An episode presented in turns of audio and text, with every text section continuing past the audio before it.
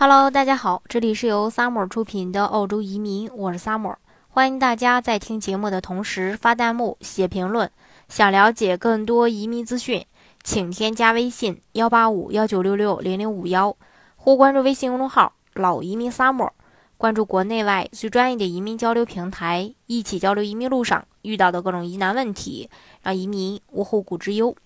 那澳洲的投资类移民项目比较多，其中呢。啊，这个幺八八类别的是最受这个申请人呃欢迎的。那虽然说，呃，这个能申请幺八八类别的呃小伙伴呢，条件都非常的优秀，但是呢，有时候难免会面临着一个被拒签呃被这个拒签的局面。那这是为什么呢？因为这个澳洲像这个幺八八 C 重大投投资者移民呃要求比较简单，其实是。呃，因为手续也比较简便，申请速度比较快，呃，并且申请人呢也不需要考雅思，也不需要参与像幺八八 A、幺八八 B 和呃幺就是这两个项目似的那呃打分儿，幺八八 C 呢是没有这个打分的，并且没有年龄的限制和学历的要求，呃，那只要在移民局指定的项目上投资五百万澳币就可以办理这个移民申请，嗯。其实这个项目呢，看似比较简单，但是就是像我刚才说的，还是有申请人会被拒。那那如果说你也要申请这个呃幺八八 C 类别的话，呃，怎么做才能提高这个成功率呢？首先就是，嗯，材料呢要准备的充分，因为申请资料是非常重要的。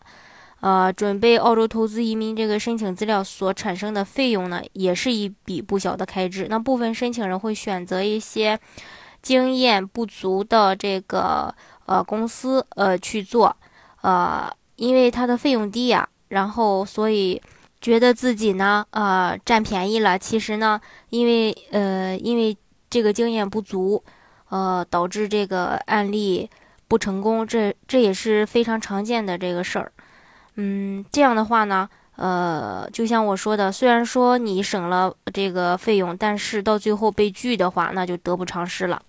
另一个要及时如实的告知，呃，这个你在申请过程当中自身条件的一些变化，因为申请人在申请的过程当中，企业的股权可能会发生变化，那孩子的数量也可能会发生一些变化，比如说生二胎了。呃，因为这个现在二胎的政策比较比较好，所以大家有时候也会去考虑多生个孩子。那你家庭成员增加了，一定要及时的去告知这个移民公司。呃，这样的话呢，他好在呃给你添加这个新增人员的这些材料，然后也要通知大使馆，做好相关的一个沟通的呃沟通的一个工作。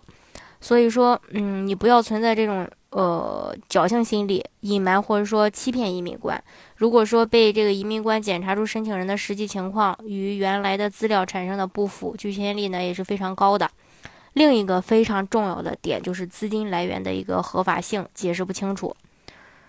澳洲投资移民的申请是需要合理去解释用于投资的资金，呃，是怎么赚来的这这部分钱，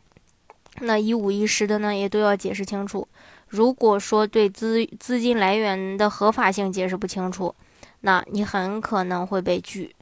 啊，那如果是说专业的公司的话，这部分解释不清楚，他一般是不会去帮你办这个项目的，也就是说不会帮你去启动这个案子的。那也有一些非常不专业的公司，他可能呃不管你这个资资源这个资金能不能解释清楚，他为了这个赚钱，他可能就会。盲目的去给你做这个案子，到时候呢导致你拒签。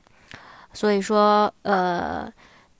如果是办这个投资移民，呃，专业度还是非常重要的，这个大家也要清楚。这是在大家申请过程当中，呃，会遇到的一些非常重要的问题，这个大家一定要认真的去了解，去做好这个前期的准备工作。这样的话呢，才能提高你的整个的一个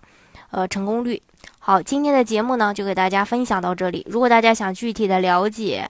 澳洲的移民项目的话呢，欢迎大家添加我的微信幺八五幺九六六零零五幺，或关注微信公众号“老移民 summer”，关注国内外最专业的移民交流平台，一起交流移民路上遇到的各种疑难问题，让移民无后顾之忧。